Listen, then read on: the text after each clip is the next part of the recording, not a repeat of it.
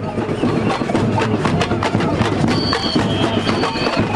Vom 10. bis 12. April 2015 kamen rund 350 Aktivistinnen aus elf Ländern zur Konferenz Kampf ums Klima an der Kölner Universität zusammen. Die meisten TeilnehmerInnen kamen aus Deutschland, viele mit Blick auf das rheinische Braunkohlerevier. Im Fokus der Diskussion stand unter anderem die kritische Auseinandersetzung mit dem Klimadiskurs und dem anstehenden Klimagipfel in Paris, COP21 genannt. Auf der anderen Seite sieht sich die Klimabewegung als Teil eines Suchprozesses nach einem anderen, ökologisch und sozial gerechteren Gesellschaftsmodell.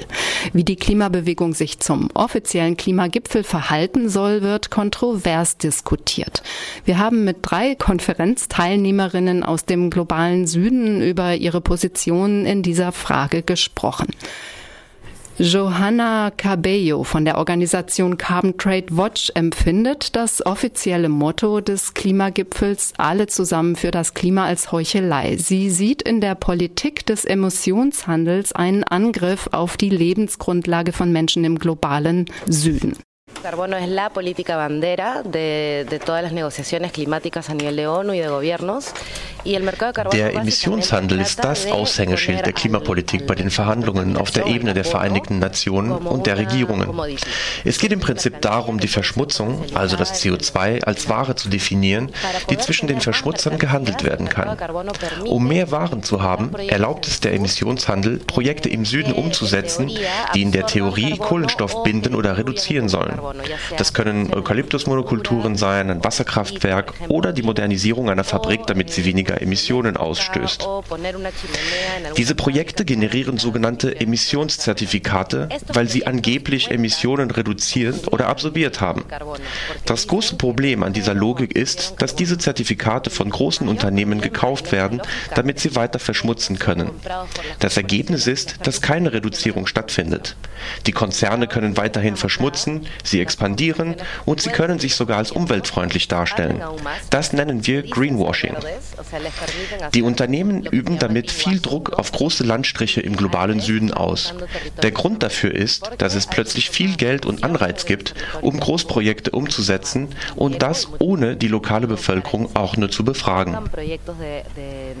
de gran escala, sin consulta obviamente, porque no, no se hace ningún tipo de consulta o consentimiento con los pueblos locales. Bangladesch ist ein Land, das die Konsequenzen des Klimawandels heute bereits zu spüren bekommt. Abdul Alam von der Bauern- und Landlosenorganisation Bangladesh Krishok Federation beschreibt uns die heutigen aktuellen Forderungen. Nowadays we are also focusing the climate change issue because our land occupation as well as the food sovereignty uh, uh, is under threat because of climate change. The area uh, we occupied for the landless people in the southern part of uh, Bangladesh are facing the frequent uh, uh natural calamities due to climate change. And, and uh, our uh, peasants are, are very worried with, the disasters of climate change. In 2007, 2009, 2013, uh, the, the, southern part uh, faced uh, frequent super cyclones and thousands of people were killed and, and our peasants lost their belongings, their properties. and not only that, many people uh, who uh, were displaced uh, from their agricultural land are now facing lots of other problems. They, they are staying uh, on the dams, uh, and they they could not go back to their house.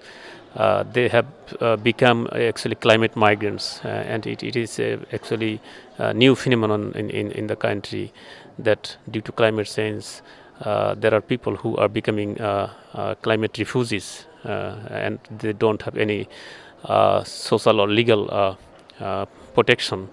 So in Bangladesh, we, we, are also trying to raise the uh, issue of climate migrants. Uh, we are also uh, demanding the uh, special uh, uh, protection at UN level 2011 uh, und 2014 organisierte die Bewegung Karawanen zum Thema Klimawandel, Gender und Ernährungssouveränität, die betroffene Gebiete und Gemeinschaften besuchte. Dazu Badrul nochmal. We try to also exchange the different uh, agroecological practices uh, on grassroots level. And there are many interesting people who are very much close to ecology and environment and and they are producing food and they are not contributing to the climate change.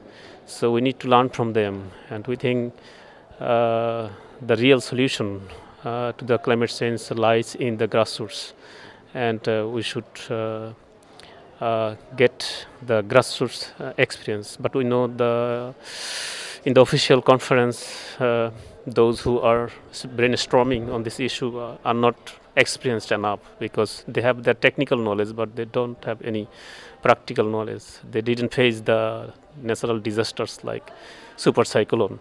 So it, it is not possible for them to come up with the real solution. Die junge Britin Nikki Scordellis lebt seit sieben Jahren in Bolivien. Nach einer Anfangszeit in Emissionshandelsprojekten nahm sie Abstand von diesem Lösungsansatz. Heute arbeitet sie im Demokratiezentrum von Cochabamba und arbeitet zusammen mit Graswurzelinitiativen für eine klimagerechte Welt. What made me realize that the, solu the false solutions from the UNFCCC are really false, which in my experience, I started working in Bolivia on carbon market projects back in the day when I thought that might be a solution to climate change. And I had the experiences of I was working on projects that were seeking to protect forests through carbon management. And, you know, I went out to the communities and talked to them about these plans. And I mean, there's lots of different experiences, but, you know, one, for example, I went and the community leader said to me, but hey, we're, we're not going to cut down this, this forest because this is the forest that protects our harvesting land from the flooding river. You know, and many little experiences like that that made me realize that these northern market based mechanisms proposed to protect forests and promote other types of you know renewable energy projects so on in the global south are absolute nonsense do not work and are just another projection of the same capitalist system Ob gegen den Emissionshandel oder für die Ernährungssouveränität, die Gründe, den Protest für eine klimagerechte Welt auf die Straßen von Paris zu tragen, sind vielfältig. Doch was sind die wichtigsten Herausforderungen für die Klimabewegung auf dem Weg dahin? Dazu Johanna Cabello. Eh, yo siento que desde Europa, desde una perspectiva de, de los movimientos acá en Europa, in der europäischen Klimabewegung erkenne ich eine Tendenz, die Klimaverhandlungen für unbedeutend zu erklären. Viele denken, dort wird nichts erreicht. Das stimmt nur bedingt. Ich denke, es wird dort eine Politik beschlossen, die Menschen im globalen Süden sehr hart trifft. Wir müssen uns darüber im Klaren sein, dass es darum geht, uns dagegen zu stellen. Dort werden Verträge zum Emissionshandel abgeschlossen, das RED-Programm und andere Maßnahmen vorangetrieben, die die südlichen Länder heftig treffen. Nur damit damit der aktuelle Lebensstil in den industrialisierten Ländern weiter aufrechterhalten bleibt. Digamos, entre comillas, disfrutar del tipo de vida que se disfruta acá en Wenn wir die Solidarität radikalisieren wollen, wenn wir wirklich von einer globalen Bewegung reden wollen, dann müssen wir nicht nur darüber nachdenken, wie in Europa bestimmte Projekte wie der Kohleabbau gestoppt werden können. Das ist sicherlich schon der richtige Weg, aber die globale Perspektive ist auch notwendig, gerade weil Europa eine historische Verantwortung bezüglich der Klimaproblematik hat. Die Klimakämpfe müssen sich für soziale Gerechtigkeit einsetzen und sich gegen diese Systeme wie etwa den Emissionshandel stellen. Hay que pensar que hay que tener una justicia social en en la lucha de esto. Y por lo tanto hay que oponernos a estos sistemas, hay que oponernos al mercado de carbono, hay que oponernos a, a programas como RED que están afectando seriamente eh, poblaciones en el sur. I guess the real connection for, from the social movements to climate change tends to be in the struggles against the extractive industries, the struggles to protect territories. You know, territory is a really powerful concept in Latin America when it comes to connecting climate change to social movements because often the issues are not so much the struggle is not usually about climate change. People don't, don't necessarily talk about their struggles in terms of climate change. They talk about their struggles in terms of territory, in terms of their rights, uh, often in terms of indigenous rights. Um, these are the kind of key concepts which bring people together around climate change, you know, and people come to the the COP, for example, to really lift up and share their struggles around those issues. So I think for European movements, really listening on a deep level to what is coming out of other parts of the world is fundamental. And that applies you know, on the one hand, on the alternatives, building solutions, so on. I think it's also really important for groups here to look to build genuine solidarity uh, with groups in the south. And I think it's a really important question to look at what should that look like? What should solidarity with the global south really look like in practical terms?